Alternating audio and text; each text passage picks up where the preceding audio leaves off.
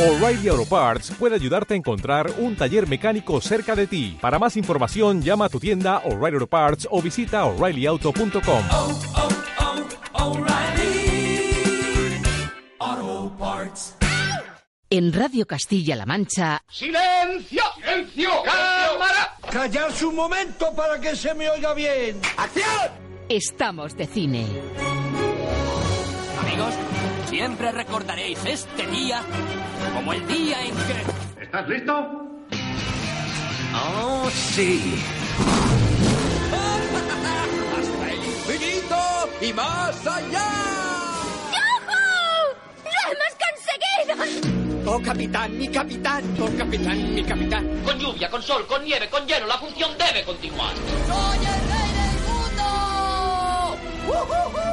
Aquí comienza el programa de cine de Radio Castilla-La Mancha.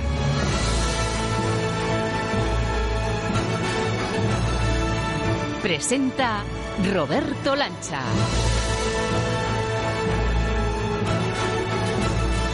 ¿Qué tal, señoras, señores, amigos todos? ¿Cómo ha ido la semana? ¿Qué tal habéis empezado esta nueva etapa sin fútbol, con más calor y con noches, por tanto, más propicias para seguir poniéndonos al día en cine y series?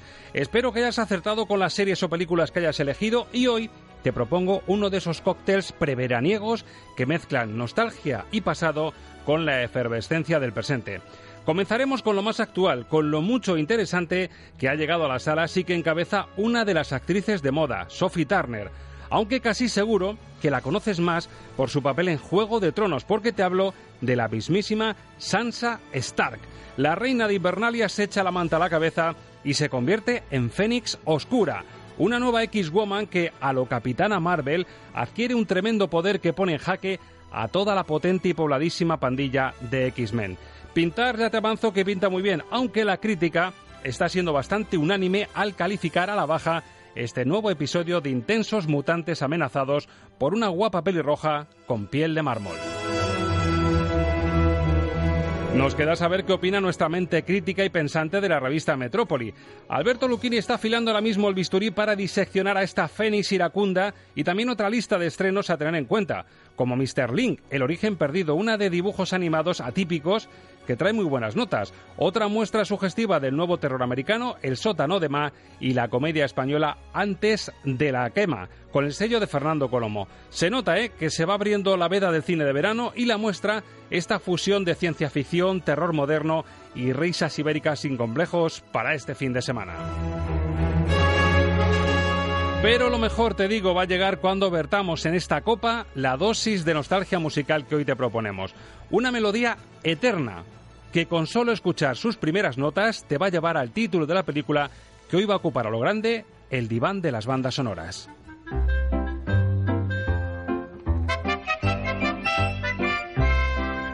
Te suena, ¿verdad? El Golpe, la inolvidable peli de George Roy Hill con una banda sonora que va mucho más allá de esta pegadiza melodía de los años 30. Por eso hoy nuestro reto, de la mano de Ángel Luque, es demostrarte que la composición musical del golpe va mucho más allá del tema que millones de espectadores han silbado alguna vez en su vida. Así que precaución, que las autoridades sanitarias, radiofónicas y cinéfilas advierten del riesgo de que al término de este rato de radio seas víctima del embrujo y acabes silbando felizmente una de las canciones que vas a escuchar de aquí a nada. Es muy muy alto ese riesgo, ¿eh? Pero no nos adelantemos a los efectos secundarios y empecemos por el principio y mirando a las salas de cine. Señoras y señores espectadores, ocupen su butaca, cojan la postura buena y abran los oídos que la función va a comenzar. Proyector en marcha y un título gigante en pantalla grande. Empieza y acaba por E. Tres palabras que dichas a pleno pulmón y con energía infantil suenan así de bien. Amigos, aquí comienza... Make 'em laugh.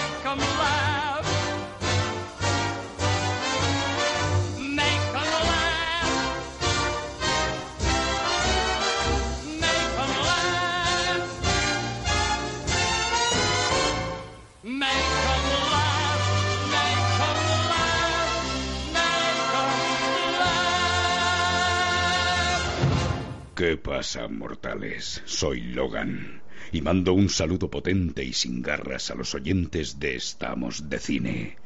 Y ahora, venga, moved el culo, que hay mucho que escuchar.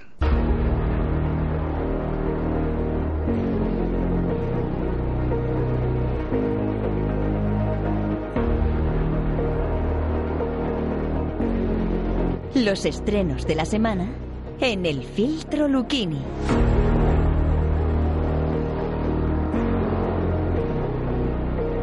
Nube oscura flotando en las salas de cine por la llegada de una de las actrices con más tirón en la actualidad. Es una actriz muy conocida en Juego de Tronos.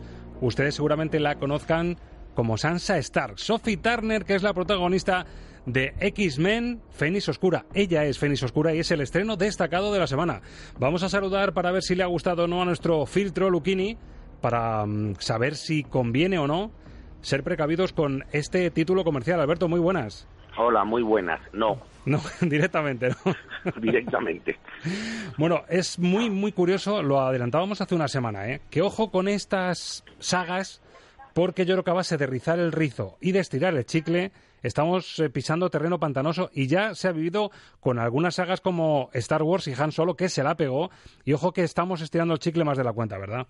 Sí, sí, estamos estirando el chicle, volviendo atrás, eh, mareando incluso a los propios fans de las series, porque ya no sabemos por dónde estamos, a dónde nos vamos, de, en qué época, en qué momento, en qué lugar, y es todo como un batiburrillo que a mí, a mí por lo menos ya me está volviendo loco. Yo te reconocía que con Los Vengadores más o menos, con toda la saga de Marvel, me defendía, eh, eh, me he puesto al día más o menos en todas y llegué al final de Infinity War con los deberes hechos, pero reconozco que con X-Men, yo ya no sé si nos han contado el origen, lo del medio, el final, el final de Lobezno, Logan. Es decir, es, ahí sí que yo no me, entero de nada. Yo no sé si en esta película, con Fénix Oscura, realmente nos sitúan en un punto o simplemente han querido aprovechar el tirón de Sophie Turner y de Juego de Tronos y han dicho, mira, nos inventamos una saga, eso sí, con todo el reparto a pleno rendimiento, para ver qué sale. Pues eh, yo creo que mm, han querido hacer un poco de todo, porque mm, por lo que por lo que mm, creo entender, la película se sitúa entre la primera trilogía y la segunda trilogía, pero con saltos a la primera, con saltos a la segunda, eh, y al final, eh, lo que te digo, no no tengo claro dónde está la película ni qué han querido contar. Lo que sí está claro es que tenemos a Sophie Turner encarnando a esta X-Men que un poco a lo Capitana Marvel, pues sufre un accidente, un imprevisto, misteriosa fuerza cósmica que la cambia por completo. Lo único que en lugar de tirar por la vía de Capitana Marvel y de hacer el bien, pues digamos que cuando se enfada es un poquito el increíble Hulk, encima poniendo en riesgo a los propios X-Men. Debería estar muerta. ¿Sabes cómo te llaman los niños? Fénix. Hola, Jim. ¿Quién eres? La pregunta sería, ¿quién eres tú? Algo me está pasando. Cuando pierdo el control pasan cosas malas. Pero me siento bien. Esa fuerza destruyó todo lo que se puso en su camino, excepto a ti. Los X-Men Vamos, que le gusta ser malota a Sansa Stark en esta película. ¿Me compras la comparación con Capitana Marvel, lo único que tira por otros derroteros y se convierte en Hulk, en la ira de, del revés? ¿Un poco esa mezcla? Sí, sí, te la compro perfectamente y si quieres incluso le podemos añadir unos toquecitos de Civil War de los de los Vengadores y ya tenemos el cóctel completo. Madre mía, o sea que originalidad poca y lo único la apuesta por esta chica que a mí yo reconozco Alberto que lo que me pasa esta semana por lo que vamos a repasar es que los trailers de algunas me entran fenomenal y luego me estoy dando cuenta que es un bluff y que los trailers que me parecen flojitos resulta que van a ser la sorpresa de la semana. Así que se podría decir a lo Hitchcock que cuidado con las apariencias, ¿no?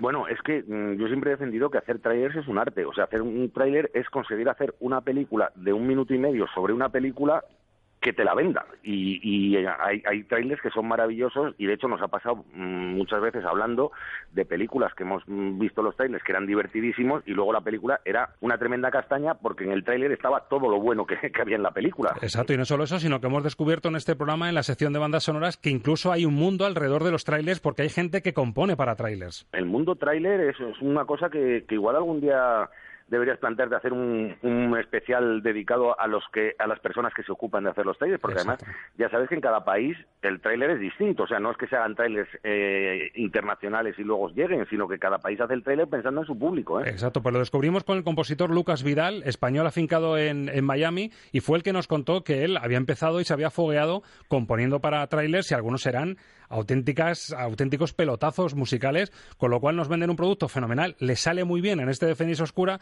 pero el resultado por lo que estamos viendo, y mira que ponen toda la carne en el asador, ¿eh? Aparte de Sophie Turner, Jessica Chastain, James McAvoy, Jennifer Lawrence, Michael Fassbender, es decir, que van con todo, con toda la nómina de los conocidos X-Men, pero no le sale la jugada.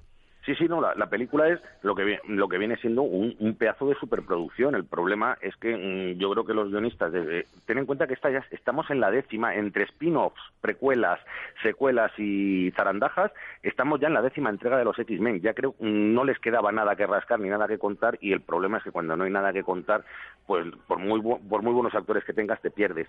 De hecho, mm, no sé si te has fijado, pero la película lo que se está vendiendo mucho es como una película que reivindica el poder de la mujer y el eh, el, empoderamiento. el empoderamiento femenino. Y claro, cuando tú tienes que vender una película por ese lado es porque no tienes nada mejor que vender. Porque a mí, por lo menos, me interesa creerme un personaje. Me da igual que sea un hombre o que sea una mujer.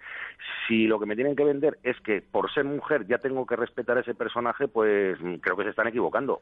Además, es curioso, Alberto, que en este tipo de sagas, cuando ponen los pies un poquito en tierra y hacen algo un poco más realista y contundente, sin tanto efecto especial, es cuando le sale mejor. Y me estoy remitiendo al final de Logan. Yo creo que es de la saga, por lo menos a mí, como sabor a cine, es la que mejor me lo ha dejado. Sí, probablemente, eh, pero ¿por qué? ¿por qué? Porque al final ahí lo que había era un personaje mm, que, que, podías empatizar más o menos con él, pero te lo creías. Y, ese personaje es lo que sustentaba todo el entramado. En el momento que tú no tienes unos personajes creíbles y que la historia que pasa es mm, una, suma de retales, pues dices, sí, los efectos especiales son, son muy buenos. Ay, qué guapa está Jennifer Lawrence, qué bien lo hace Michael Fassbender, pero es que lo que me están contando no me interesa nada. Bueno, pues aviso a navegantes y espectadores que esta Fénix Oscura no solo pone en jaque a los propios X-Men, sino a los espectadores porque no ha gustado. Y no solo Alberto Lucchini, no es que se haya pasado afilando el bisturí, sino que la crítica viene con notas muy tibias en torno a, la nueva entrega de X-Men, un aprobado de hecho en internet raspadito en Film Affinity y también en IMDB y llega con aprobado de la prensa internacional. Aquí en España, en la misma línea. Dos estrellas y media Cinemanía, que normalmente este tipo de revistas suelen tirar por lo alto. Dos le pone también Oti Rodríguez Marchante para ABC. ¿Tú qué le pondrías sobre, sobre cinco estrellas? Uno y medio. Uno y medio. Y, va, va que chuta, ¿no? Como diría el otro. O, sea, uno por los efectos especiales y medio por el reparto. Pues son las notas para, para Fénix Oscura, que es, en teoría, el estreno más destacado, el cartel que más fácilmente van a reconocer y a encontrar en salas de cine. Pero ojo, que estamos ya con fórmula casi de verano. Ciencia ficción, terror y comedia a la española más dibujos animados. Esto es lo que nos viene. Vamos con el terror. En la línea de Jordan Peele, es decir, está creando escuela ese terror moderno que empezó con Déjame salir y en esa línea seguimos, ¿eh? porque después de, de Ash, la nueva película de Jordan Peele, seguimos con protagonista de color Octavia Spencer, una mujer tan entrañable, tan hospitalaria, que claro, si nos dice que nos invita a su sótano, ¿cómo vamos a decir que no? Y más si somos adolescentes a los que les ha hecho el favor de comprar bebidas alcohólicas bajo cuerda. El sótano de Ma. Perdone, ¿nos hace el favor de comprarnos alcohol? ¡Uh! Misión cumplida. Esto no ha pasado. ¿Qué hace? ¿Queréis una fiesta salvaje? Seguidme. Mola el sótano. Os dejo hacer lo que queráis aquí abajo, pero no podéis subir. Dios, esto es la leche. Bienvenidos a casa de Ma. ¿Con quién has estado? Con amigos del instituto. Tu madre es un cielo, ¿eh? Cariño, quiero que conozcas a alguien. ¿Qué? ¿Con cariño, Ma? ¿Ya sabéis dónde es la fiesta? ¿Tiene nuestros teléfonos? Fuerte. Ya os dije que vendría todo el mundo. Pues esto huele a regalo envenenado, pero claro, te viene Octavia Spencer, esa mujer entrañable, mm, hospitalaria, y te ofrece todo tipo de facilidades, y más siendo adolescente, mm, que te ha comprado alcohol, y cualquiera dice que no, ¿no, Alberto? Me claro, coges, coges un grupo de adolescentes, oye, te invito a una fiesta con barra libre, pues Pues de cabeza que van. De cabeza que van. Y yo te iba a preguntar sin hacer spoiler, porque es un poco uno de los secretos y misterios de la película. Está claro que en el sótano hay trampa. Pero ¿se habría llevado bien esta Octavia Spencer en su época de con la Kerry de Stephen King? Podría, podrían haber tenido una relación. Vamos, de hecho, el, todo el, el MacGuffin de la película A ver, mm, no, no, es, muy- es complicado hablar de esta película sin destripar nada, pero el hecho de que la protagonista sea gorda y negra ya es una no, pista, ¿no? No, no, no, no, pero en, en este caso es fundamental. O sea, no, estamos mm, describiendo a la protagonista como gorda y negra por, porque sí, sino porque es algo fundamental para, para lo que pasa en la película y no se trata de desvelar mucho más. Pero sí que es una película de terror psicológico, pues eso, como tú has dicho, que, que entronca con, con Jordan Peele, con, con una película que a mí me gustó mucho, que era Ca- Calle Cloverfield 10, Sí. Tiene, como tú me, me comentabas antes fuera de micrófono, un puntito con el regalo y es una película que, que atrapa desde el principio y, y da, da mal rollo, pero mal rollo en el buen sentido. O sea, mm, uno va a ver una película de, de este género para, para pasarlo mal y se pasa mal. Además, lo curioso, lo que a lo mejor se sale, o por lo menos la intuición que yo tengo con esta peli, te lo pregunto para salir de dudas, lo que se sale un poco de la línea de lo último de Jordan Peele, que había un efecto ahí, si no paranormal, un poco fantástico, un poco difícil de entender para la mente, aquí es todo más sencillo. Es decir, es simplemente lo que ella tiene en la cabeza y una venganza que se sirve de una forma un poco retorcida, pero no hay nada paranormal. No, no, no, aquí no hay nada paranormal y sobre todo, eh, de hecho, una de las razones por las que la película mm, genera tanto miedo y tanto terror es porque es la normalidad absoluta convertida en un infierno. Y la clave de estas cosas que ya nos ha pasado, si lo recuerdas con Feliz Día de tu Muerte, que nos venden a una Barbie universitaria que está deseando que le pasen cosas malas. O, o también en Pesadilla en Elm Street nos pasaba algo parecido. Aquí la pandilla de adolescentes consiguen que vayas con Octavia Spencer. A ver, mm, yo entre Octavia Spencer y cualquier adolescente, los de la película o no, me, da- me quedo con Octavia Spencer siempre. Pero sí, bueno, a ver, son, los adolescentes están presentados como unos, como unos destebradillos que al fin y al cabo lo único que quieren es eh, juerga y, y emborracharse ilegalmente. Bueno, pues la adolescencia es lo que tiene, ¿no? Bueno, y se pasa mal ratejo entonces viendo la película, ¿no? Sí, sí, bueno, se pasa, vamos, mal ratejo, se pasa un ratejo estupendo porque mm, supongo que el que vaya a ver esta película es lo que busca, con lo cual se pasa un mal rato que es un buen rato. Y además son buenas las calificaciones que tiene la crítica. Está en torno a una media de unas tres estrellas sobre cinco. ¿Tú qué le pondrías al sótano de Ma? Un 3. Tres, pues no está nada mal. ¿eh? La peli de terror de la semana en la fórmula es de momento la que se impone, muy por encima, lógicamente, de Fénix Oscura. Y tenemos dibujos, ¿eh? Dibujos animados. Además, no es una película de estas de relleno, porque se está hablando maravillas de ella. Aparte del sello DreamWorks, de Disney, de Pixar, resulta que hay vida. Y si no, que se lo digan a la productora Laika, que da un salto de calidad con la historia de un explorador buscando a ese monstruo imposible que vendría a ser el señor Link, el origen perdido. La leyenda habla de una especie perdida, el eslabón que une al hombre y la bestia. Durante siglos ha vivido oculto, pero por fin ha dado un paso adelante y está listo para ser descubierto.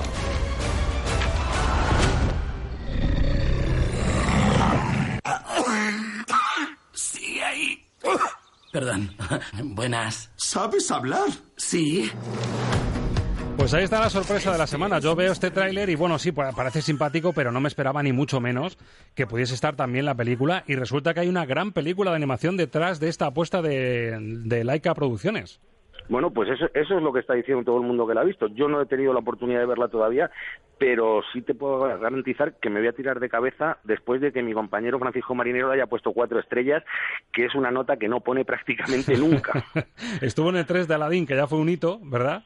Sí. Con lo cual, cuatro estrellas para, para Mr. Lin tiene que ser por algo. Lo primero, que el tipo de dibujos no es el de siempre. Tiene una estética y un, traz- un trazo diferente a lo que estamos acostumbrados. Y luego la historia, que recuerda un poquito a la... mm, Yo cuando escuchaba y veía el tráiler me recordaba un poco a, a La Vuelta al Mundo en 80 días, a, ese Phileas Fogg en busca de lo imposible. Y aquí igual, un hombre acaudalado que se encapricha de buscar al monstruo más difícil. Sí, y luego lo que, lo que destaca mucho eh, Marinero es que la película es mm, está cargada de originalidad, que tiene un humor un humor muy surrealista, que es un humor muy adulto y que, que es una película que está hecha con, con criterio y con sentido y que todo lo que pasa pasa porque tiene que pasar. Entonces, bueno, pues mm, yo creo que es, es cine de animación para, más para adultos que para niños. De hecho, la productora esta, mm, la anterior película, que era la de Cubo, Cubo era, un, era una maravillosa película, pero para adultos. Y está con un estilo muy distinto, misma productora y sin embargo un estilo en muy diferente. Claro, ¿cuál es el problema? Que en, eh, digamos para el espectador anglosajón tiene el reclamo de las voces de Hugh Jackman, por ejemplo, de Stephen Fry, y aquí pues la reconversión, digamos, a, a la peseta es con Arturo Valls y Bryce F. Y hombre, yo creo que ahí salimos perdiendo un poquito. Bueno, pues sí, salimos perdiendo, no, no porque, mm, vamos, no sé cómo lo hacen Arturo Valls y Bryce F., pero evidentemente en España está la tendencia últimamente en las películas de animación de buscar personajes populares en lugar de actores para doblar eh, a, los personajes. Y, hombre, mm, pues hombre, a mí lo de los, lo de los personajes populares me interesa lo justo. Es verdad que a lo mejor al público le hace gracia reconocer la voz de Arturo Valls, pero es que yo tengo un problema. Si estoy oyendo la voz de Arturo Valls, estoy viendo a Arturo Valls, no el Claro. personaje de la película. Y fíjate, si Bryce F. encima es el monstruo, pues ¿qué quieres que te diga? A mí el tráiler en parte me, me llena menos por, por esas voces no me pegan. Pues pro- probablemente sea uno de los problemas del tráiler, pero bueno, yo, desde luego, yo voy a verla este fin de semana. Y desde luego, ojo a las críticas. Estamos hablando de notable coladísimo en Internet, tanto en IMDB como en Film Affinity. En Fotogramas cuatro estrellas, tres y media en Cinemanía, tres y media en Sensacine y las cuatro que dices tú de Metrópoli de Fernando Marinero. De Francisco Marinero. Sí, sí, pues eso, o sea, un- unas notazas para una película de animación que en una cartelera que está tan plagada de cine de animación, pues creo que, destaca, ¿eh? Pues en Estrellas se coloca primera en la oferta de este fin de semana y la más recomendable. Y tenemos comedia española. Fernando Colomo, el año pasado le salió bien la comedia La Tribu. Y esta vez, el director de películas como El efecto mariposa, Bajarse al moro o Los años bárbaros, que vivió su momento dulce en los 90, pues se atreve con una comedia, nos baja a Cádiz con Salva Reina, Manuela Velasco, Maggie Cibantos, una peli que gustó mucho. De hecho, obtuvo el premio del público en Málaga y se llama Antes de la quema. Soy Quique López y soy gaditano, chirigotero y carnavalero. ¿Sabéis fijado en el tío ese? Le dicen el tuti. ¿Cómo me iba a imaginar yo que el Mahara este era uno de los mayores traficantes de droga del estrecho de Gibraltar? ¡Señores! ¡Vamos al salón! ¡Que quiero soplar la vela! Bueno, y la pregunta, Alberto, es si sigue en forma Fernando Colomo o ha cogido, digamos, esa estructura de comedia fácil que entra bien y le vuelve a salir medio decente la jugada. Pues vamos a ver, Fernando Colomo sigue siendo un gran director de comedia y toda la parte cómica de esta película funciona muy bien porque primero el, el reparto tiene una vis fabulosa, este, este Salva Reina al que oíamos es un, tipo graciosísimo, Eh, además la película está ambientada en Cádiz, con lo cual ya tienes garantía de sentido del humor con las chirigotas de, del carnaval de telón de fondo y unos personajes pues que, que rezuman alegría de vivir. El problema que tiene la película es que si esta parte de comedia funciona muy bien, yo no sé por qué Colomo ha, in- ha introducido una parte de thriller relacionada con un, con un atraco a un almacén de drogas y toda la parte de thriller con, con sus correspondientes persecuciones, con sus momentos de intriga y de suspense, pues no funciona nada porque ese género Colomo no lo maneja bien. Si le añadimos que el presupuesto de la película es limitado y que los tiroteos están hechos con pistolas de juguete que cantan la traviata, pues nos encontramos con una comedia divertida y un thriller malo. Bueno, pues eh, Fernando Colomo, que en la, fa- en la parte comedia sigue muy en forma, y apuntarnos el nombre sobre todo de Salva Reina, que está estupendo, ¿no? Salva Reina está divertidísimo y, y Manuela Velasco, que no, que no se mm, que no se prodiga demasiado en el género de la comedia, eh, tiene, tiene su gracia. Bueno, pues nos apuntamos esta recomendación de Antes de la quema, la comedia española fresquita del fin de semana, que está en torno a las tres estrellas sobre cinco, tres en Fotogramas, tres en Cinemanía, tres en De Cine 21. ¿Tú qué le pondrías? Pues mira, yo le pondría un tres y medio a la comedia y un uno y medio al thriller, con lo cual un dos y medio. Un dos y medio, un bien, un aprobado alto casi bien para la comedia española de la semana. Y tenemos también ese lado un poco más de cineclub, una película europea dirigida por Nikolaus Leitner. Imagínense ustedes estar en el año 37, una tienda que vende tabaco, un estanco de toda la vida, con un aprendiz, un chico que está aprendiendo de oficio, y de repente descubre que uno de los clientes es el mismísimo Sigmund Freud, el vendedor de tabaco. Un vendedor de tabaco vende placer y deseo. Por cierto, ese era el profesor Sigmund Freud. Seguro que has oído hablar de él. Les pone la cabeza en su sitio. ¿Necesitas consejo? He bailado con la chica más hermosa del mundo y al segundo ya no estaba. Sabes, las personas son como los puros. Si presionas demasiado, no te darán ningún placer. Pues una premisa, desde luego, muy apetecible y más si tenemos en cuenta que Sigmund Freud está encarnado por Bruno Gans, en el que creo que fue su último papel. Fue el penúltimo, pero vamos, es prácticamente un personaje testamentario. Eh, bueno, a ver, mm, vamos por partes. Lo primero, hay que, hay que reconocer la valentía de hacer una película como esta, que se pasa mm, todo el metraje ensalzando el tabaco y el placer de fumar. Que eso es políticamente incorrecto en los tiempos que vivimos. Segundo, eh, eh, la película adapta un bestseller Y, y, claro, es un bestseller río con, con un montón de, de, subtramas, porque está la historia del, de este joven con Sigmund Freud, está la relación de este joven con el dueño del estanco, que por cierto, la película se podía haber llamado El estanquero y era más corto. Sí, sí, pero hay que reconocer que es bonito el vendedor de tabaco, ¿eh? Sí, es bonito, pero bueno, al final eh, el estanquero es más corto y más, más fácil y significa lo mismo, pero bueno, sí. ya cada uno... Con... Creo que creo que ya el, el bestseller se, se, se tituló el, el vendedor de tabaco. Ajá. Eh, pero es que mm, seguimos. Luego cuenta la historia, la historia de amor de este chico con una, con una prostituta.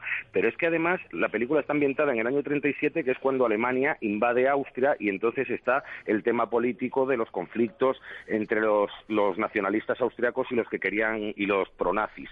Con lo cual se montan muchas, se juntan demasiadas historias y, y, todo esto con ribeteado con las eh, con muchas escenas oníricas sobre las pesadillas que tiene el protagonista que luego se las cuenta Freud. Uh -huh. Entonces, bueno, son muchas cosas que algunas funcionan mejor que otras, pero el conjunto de la película es un, una película bien hecha mmm, que, se, que se deja ver con un Bruno Gantz que compone un, un Freud eh, absolutamente delicioso. Y comete el error que más te molesta de muchas películas es que intente tocar muchos palos, ¿no? Es cuando se, se diversifica un poco y pierde fuerza una película.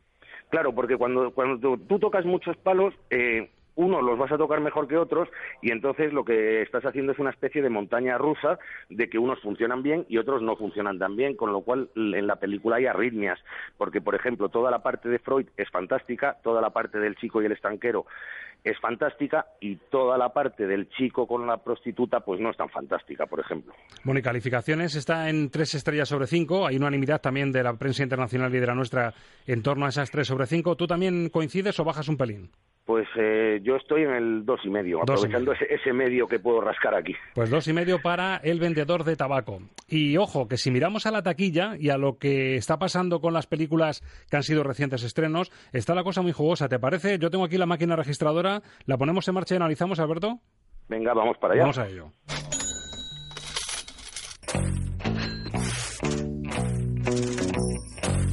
Además con Pink Floyd como que entra mejor el análisis de la taquilla, ¿verdad? Bueno, entra mejor todo.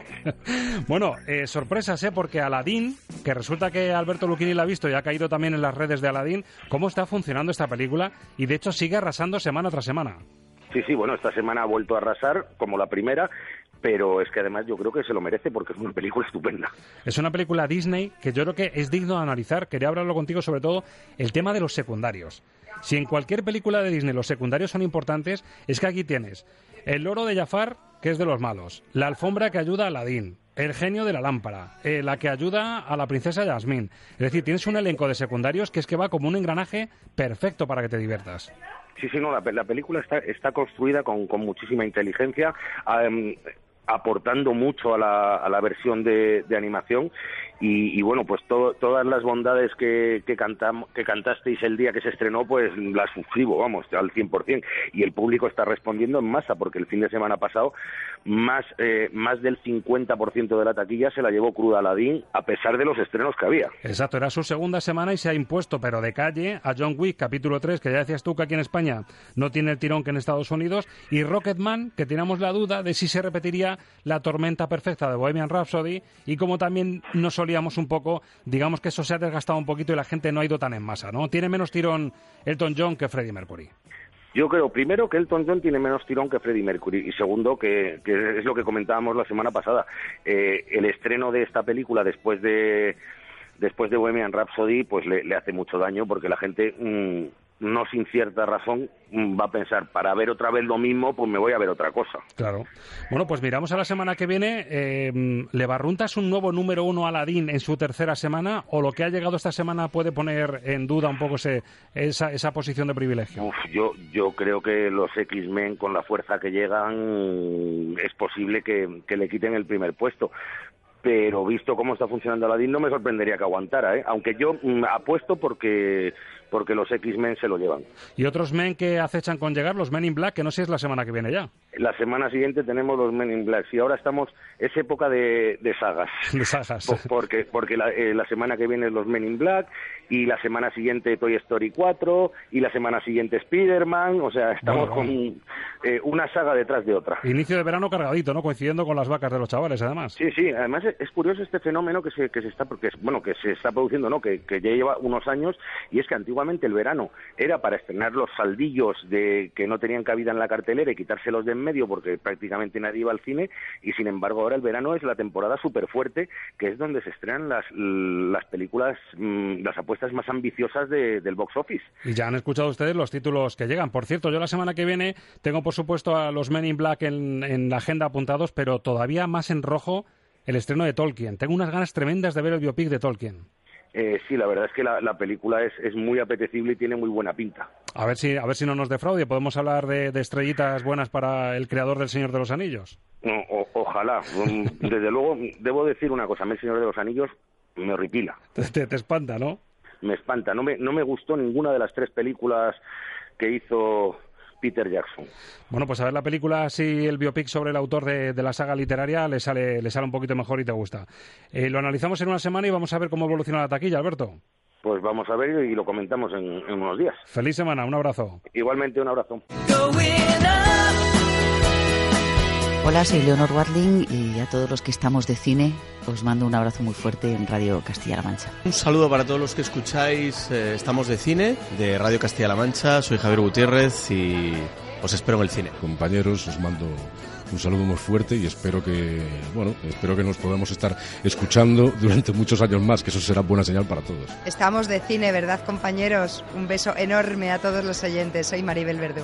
Hola, soy Juan Echanove y quiero mandar un saludo muy afectuoso a todos los oyentes de Estamos de Cine de Radio Castilla-La Mancha. Hola, soy Alberto Iglesias y mando un saludo muy cordial y un abrazo a los oyentes de Estamos de Cine de Radio Castilla-La Mancha. Hola, soy Iciar Boyaín. Un saludo para los oyentes de Estamos de Cine. Hola, soy Antonio de la Torre y estamos de cine. Hola, soy Joaquín Reyes. Un saludo para los oyentes de Estamos de Cine.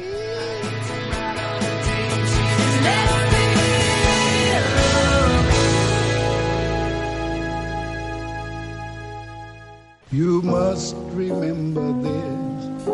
A kiss is just a kiss. A sigh. Estás escuchando el programa de cine de Radio Castilla-La Mancha. The world will always welcome lovers as time goes by. Y debes saber que con estas notas de fondo lo estás escuchando ya con la compañía de nuestro experto en bandas sonoras, Ángel Luque. Muy buenas. Muy buenas. ¿Te vale esta música de Sam flotando en las ondas? ¿Quieres bourbon o qué te apetece hasta ahora? Pues, eh, hombre, le pega muchísimo. A lo que viene, ¿verdad? Sí, le pega muchísimo el bourbon. Eh, pero vamos, cualquier bebida fresquita ya se agradece. De momento, para el contexto que buscamos y el entorno y la atmósfera que buscamos, Sam es perfecto y el café americano de Rick también, porque nos metemos en un salón en el que se bebe lo prohibido, en el que se hacen trampas, es algo que nos demostró Casablanca, y la cosa va muy de trampas esta semana. Entonces yo creo que entre el bourbon, el piano de Sam, aunque Casablanca estamos en el año 45 más o menos, ¿no? En, la, en la Segunda Guerra Mundial. Claro, esto es anterior, donde vamos ahora es anterior, pero bueno, más o menos nos puede servir, sí. Hacemos un flashback, por ejemplo, a Illinois. Illinois, he dicho, sería Illinois de toda la vida, pero bueno, ahora como hay que decir las cosas bien. Illinois, año 36, dos hombres, uno de ellos negro y ya mayor, llevan a cabo el viejo truco de la estafa en un oscuro callejón. La víctima lleva una gran cantidad de dinero que hace que Luther Coleman, el mayor de los dos, decida retirarse del negocio. Como sustituto, pone a su amigo Hooker para que su camarada le enseñe a dar lo que ellos llaman el gran golpe. Póngalo todo aquí si no quiere perderlo. Creerán que no quiero pagarles. Engañar. Camúfleselo aquí, ¿eh? Es un buen sitio. Sí, claro. ¡Qué potras! ¡Somos millonarios! ¿Sabías que iba tan cargado? No, que va, me tropecé con él. Creí que sería un timo corriente. ¡Qué suerte! ¡Qué suerte!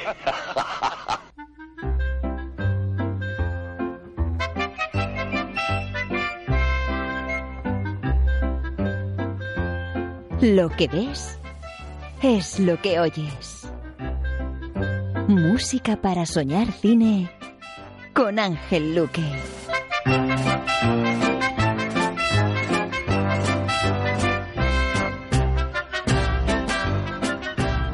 Pues aquí está el golpe, Ángel Luque. Yo creo que si a cualquier oyente esté muy puesto en cine, menos puesto en cine, haga porrón de años, como decimos en uno de los jingles de- del programa, que, que no va al cine, que no pise una sala, pero yo creo que esta película la ha visto todo el mundo y no solo eso, sino que la asocian precisamente a esta música.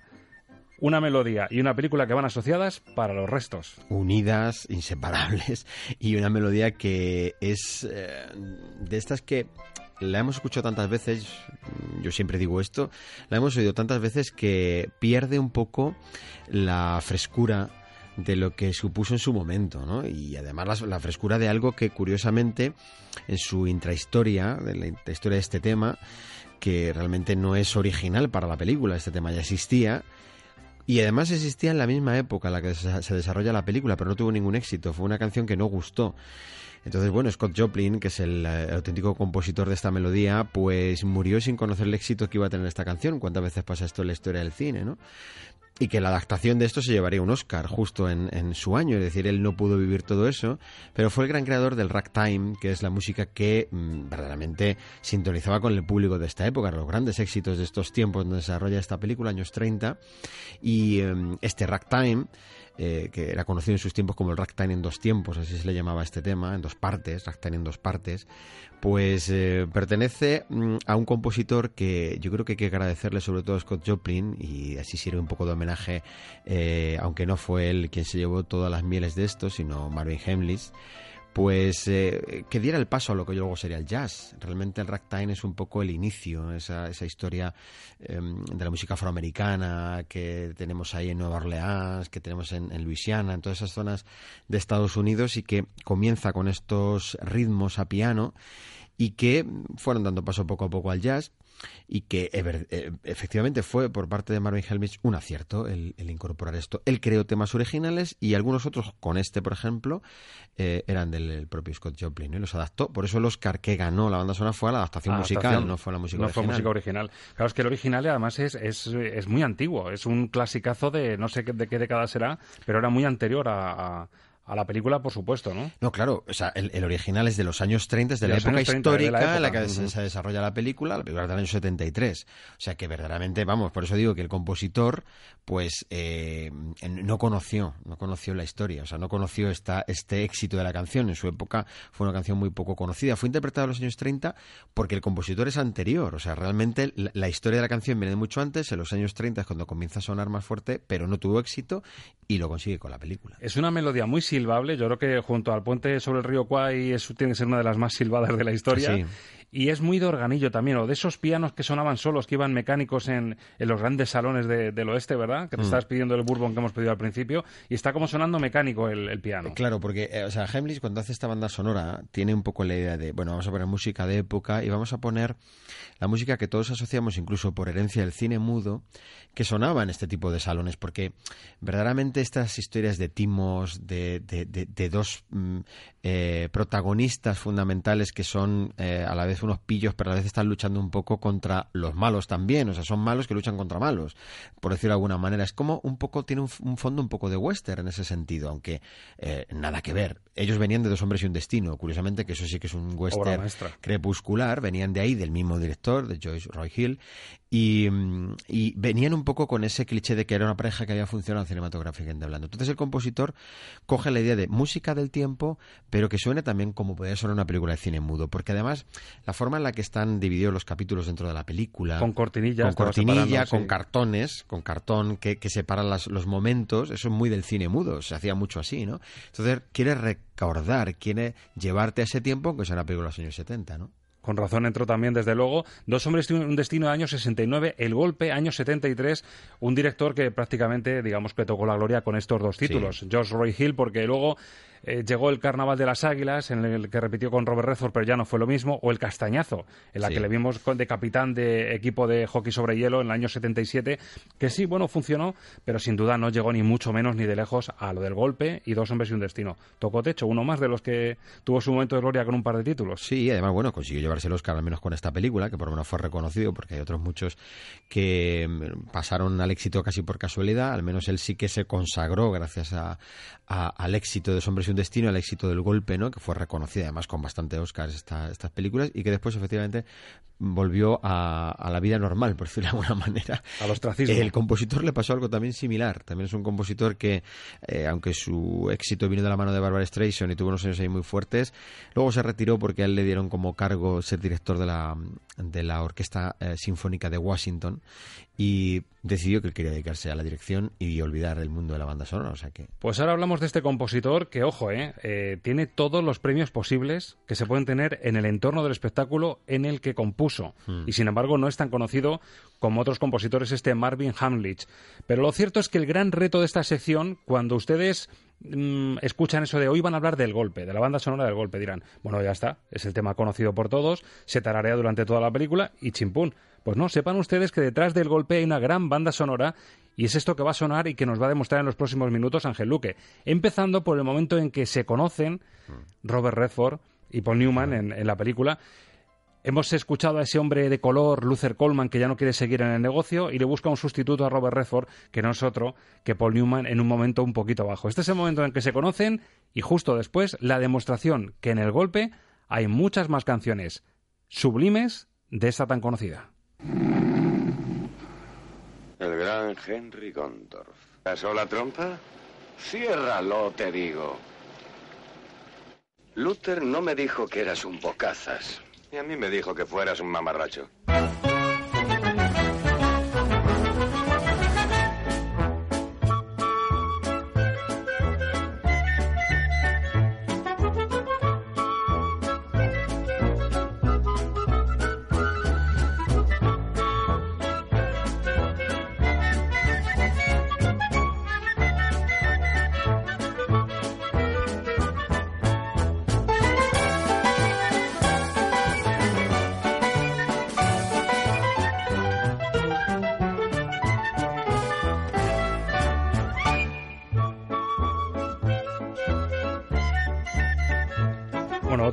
En Estamos de Cine de los de Facebook Live. Habría estado bien que nos viesen con cámara. Pablo García en la técnica silbando la canción, Ángel Luque meneando la cabecita también, servidor lo mismo, y muchos oyentes que dirán, anda, pero si esta melodía también la sé tararear yo, si esta también me la sé, pues también es del golpe, y casi tan conocida como la primera. Sí, sí, sí, quizás eh, son las dos, eh, los dos temas eh, más importantes o más conocidos, ¿no? Eh, de esta banda sonora. Cuando se habla de, de ese Oscar de adaptación, que ya no existe, ya no existe, el, el Oscar a la mejor música adaptada. Eh, parece que todo, todo fue eh, escrito por Scott Joplin o fue adaptado de la música de Scott Joplin. No es así. Eh, Herman Mankiewicz lo que hizo fue coger diferentes partes de músicas porque Scott Joplin lo que hacía era componer casi obras sinfónicas con ese estilo que es una cosa pues que vamos que hoy en día yo no sé quién podría escucharse esto entero en una obra sinfónica pero pero las hacía no y él cogía partes. Excepto el tema que hemos escuchado el Entertainment que es el, el tema principal del golpe y entonces adaptaba o creaba temas nuevos incluyendo alguna parte de Scott Joplin iba haciendo este este juego de puzzle no un poco con la idea de ensalzar esa parte que tiene la película de, de juego. Es que la película entera es un juego, todo es un juego en esa película. Y cuando uno la vuelve a ver y la repasas, la revisas, eh, te das cuenta que desde el primer momento en todo hay intención de llevar al espectador hacia algún punto, incluido la música, que nos está llevando a la picaresca absoluta, porque es una música que nos habla de alegría de vivir. Solo hay un tema dentro de toda la banda sonora que es algo similar o parecido a una especie de balada. Pero es que claro, es que en esta película eh, es un homenaje a la vida realmente. Yo lo veo así, ¿no? Y es, es eh, una, una forma también de hacer comedia, que esto eh, ya lo hemos visto en grandes películas como Con falta de ser loco, con todo lo que fueron los años de, de- pues de la mafia y, los años tremendos, ¿no? De la ley seca, de todas estas apuestas y de todo este mundo. Eh, el cine eh, ha creado grandes homenajes casi humorísticos. Y yo el golpe, sin ser una comedia, sí que para mí tiene partes divertidísimas, cómicas, con todo ese mundo, con todo ese mundo y como dos eh, auténticos timadores eh, que vienen de la calle, que no tienen la categoría de los grandes mafiosos, son capaces de engañarlo. Entonces, esto lo coge perfectamente la música y está homenajeando totalmente a su espíritu vital, a su forma de entender la vida. ¿no? Y ojo que es digna de ser comparada. Yo cada vez que veo el golpe y ese engranaje perfecto de relojería suiza que tiene el, el guion para que te atrape de esa manera, me parece de las pocas comparables al toque Billy Wilder. Un Sí, primera plana, claro. por ejemplo. En primera Mm. plana tú revisas esa película, los giros, las sorpresas que tiene, eh, la complicidad entre los dos protagonistas y te das cuenta que, que, todo está perfectamente medido para que tú lo disfrutes sin ser consciente de la estructura que hay detrás. Y yo creo que con el golpe se consiguió un toque Billy Wilder, que son palabras mayores, y se consiguió de una forma fresquísima y de ahí el éxito que ha tenido década tras década y está en la historia como una de las películas que te la encuentras en la tele y de las que te enganchas seguro, seguro. te quedas a verla. Sí, sí, es, es, magnífica. Y yo quiero hacer también una, una reseña de la interpretación de Paul Newman y Robert Redford, ¿no? Que eh, curiosamente eh, cuando uno se para a pensar y dice, hombre, ¿quiénes eran grandes actores en esta década de los 70?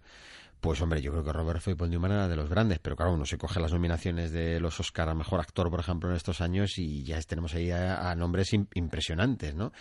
Mm, y sin embargo ellos no ganaron Oscar por todas esas películas y cuando uno las ve dice, vaya, vaya pareja vaya pareja artística, ¿no? Que Paul Newman tuvo que esperar a que le dieran el Oscar honorífico y ganarlo al año siguiente realmente como actor. O sea que, que en estos años, que son los años en los que uno puede decir, eh, es que con Dos hombres y un destino y con esta película hicieron dos interpretaciones magistrales, eh, Paul Newman yo creo que siempre ha estado un escalón por encima de lo que era Robert Redford como actor, pero sin embargo mm, no fueron reconocidos en su, en su momento, ¿no? Y cuando queramos ver grandes interpretaciones de parejas artísticas de actores, yo creo que hay que remitirse a esta película. Y con Dos hombres y un destino, un poquito antes, el año 69, y luego esta, pues fíjate, dos, dos películas que están en lo más alto. Bueno, más ejemplos. Doblamos la apuesta. Si estos dos temas, uno se llamaba ganadores fáciles, easy winners, que es un poco la demostración del principio, la prueba del callejón de cómo ganar dinero fácil. La siguiente es el artista, que es el tema más conocido, el más antiguo, y ahora viene el guante, que es también un nombre muy propicio para estos ladrones de guante blanco, estafadores de guante blanco. Y vamos a ver si también es una melodía que esté a la altura de lo que hemos escuchado y nos va a servir para demostrar que el golpe es una gran banda sonora con temas secundarios que suenan así de bien, de Glove.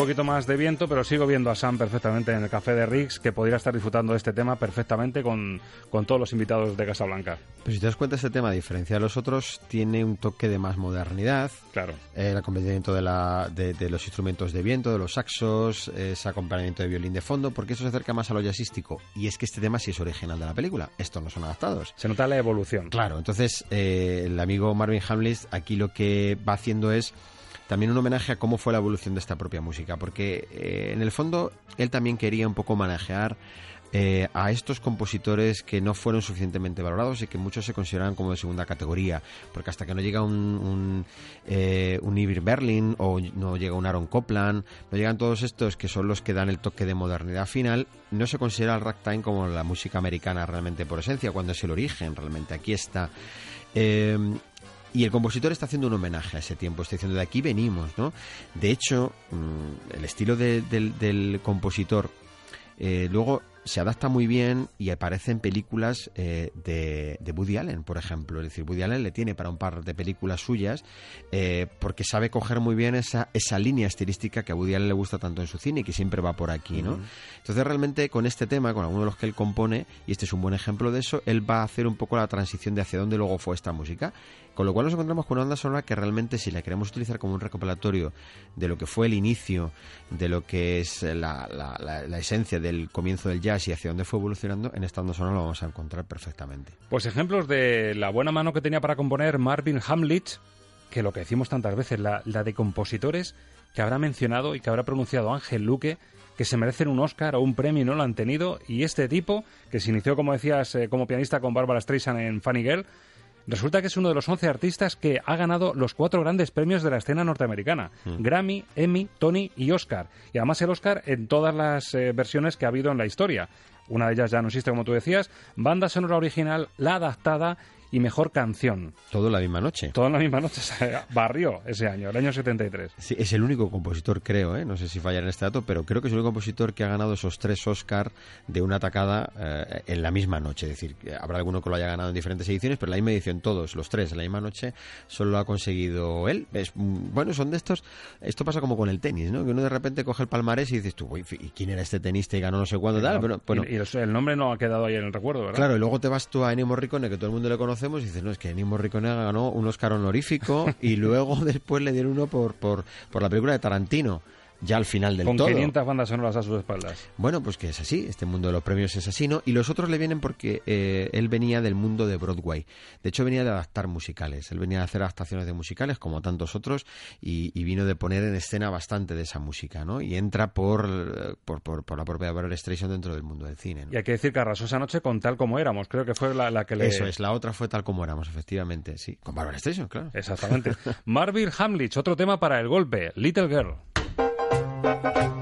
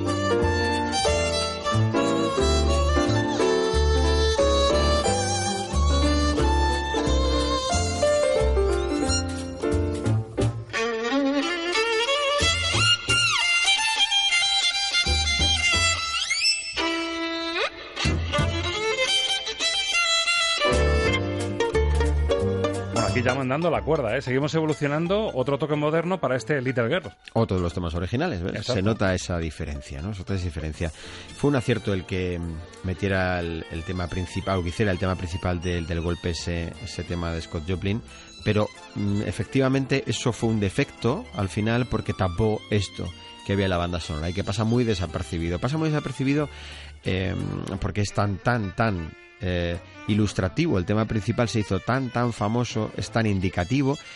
Y cuando uno analiza la película con un poquito de tranquilidad, se- uno se da cuenta que el tema principal va apareciendo esbozado, aparecen tres versiones diferentes del tema principal, eh, solo en trozos cortos. O sea, no es un tema que se desarrolla de manera larga y extensa, sino va apareciendo simplemente para rematar, ilustrar. Esto lo hemos visto hace poco, lo hemos recordado hace poco cuando eh, vimos El bueno, el feo y el malo en pantalla Iba a grande. decir justo esa anécdota. Es la misma utilización. Es una melodía que funciona tan bien en la película, es un protagonista más. Y en el, fondo, el bueno, el feo y el malo te das cuenta de que esa melodía y esa película van asociadas para siempre. Exacto. Y tú te pones el golpe y dices, si es que esta melodía es un personaje más. Mm, Pero realmente no es una no es una melodía que despunta constantemente la banda sonora, o sea, no está todo el tiempo saliendo Son en la pequeñas película. pinceladas para avanzar Sale en la muchísimo, pero para avanzar en la narración. Y luego ahí están estos otros temas que sí que suenan a lo mejor una sola vez dentro de la película, suenan detrás de alguna conversación, detrás de algún diálogo en algún momento y que pasan totalmente solapadas, ¿no? Y son auténticas maravillas. Hemos escuchado temas de ganadores, easy winners, ganadores fáciles, o ese artista que es capaz de, de lo mejor, pero también hay un- una canción de consolación. De hecho, el título original significa eso, solás.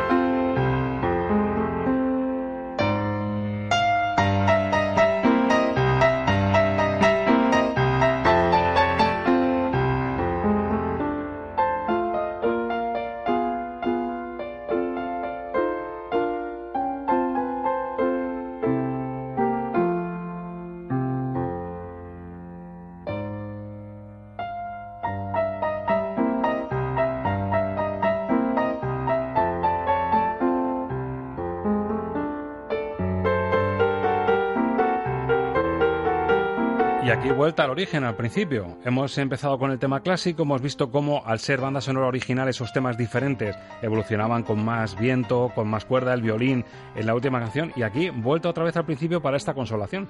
Volvemos otra vez a ese piano que vuelve a recordar y a evocar los locales, vuelve a, a llevarnos un ambiente de humo. De, apuestas y de carreras y de trampas y de estafas, nos vuelve a llevar a eso, ¿no?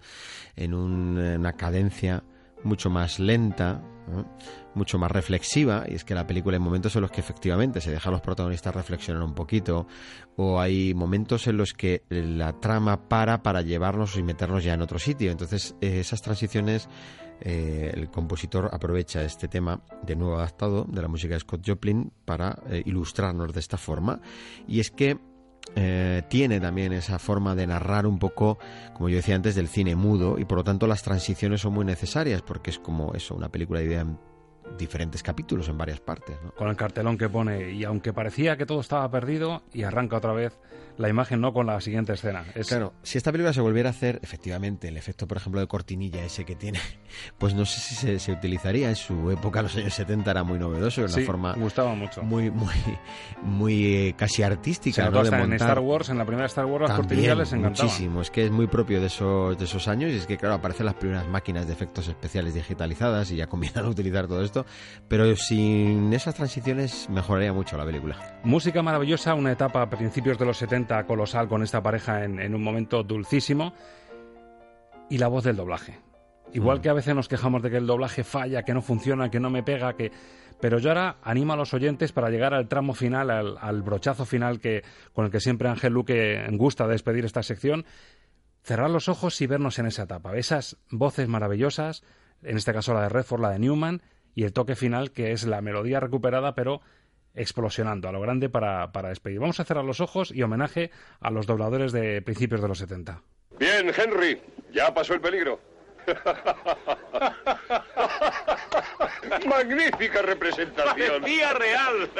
Os felicito, habéis estado muy bien todos. Te has vengado, Johnny. La venganza no es suficiente. Tenías razón. Pero ayuda.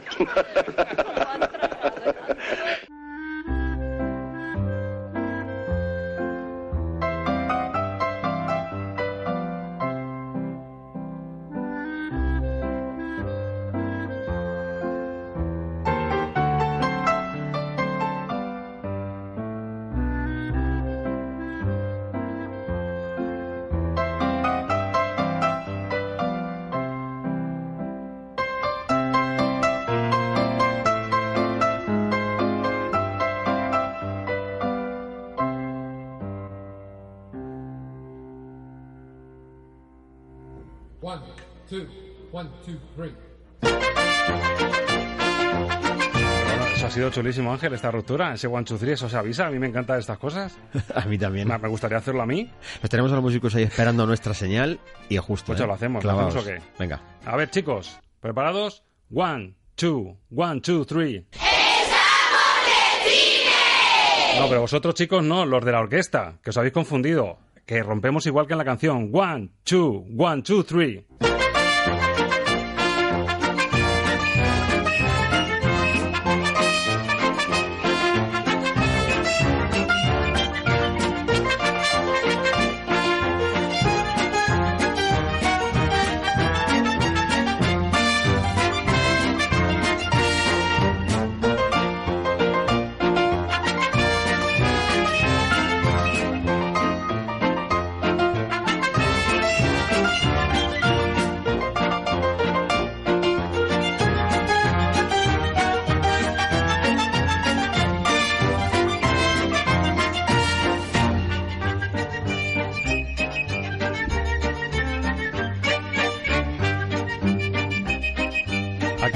Gustándose el compositor Marvin Hamlich para poner el colofón, super colofón guinda que deja con un sabor de boca extraordinario, con ese golpe de mano final, con dos eh, actores en estado de gracia, esas voces de esa época que hemos escuchado y ese impasse que hemos querido disfrutar nosotros a nuestra manera, con un poquito de humor también.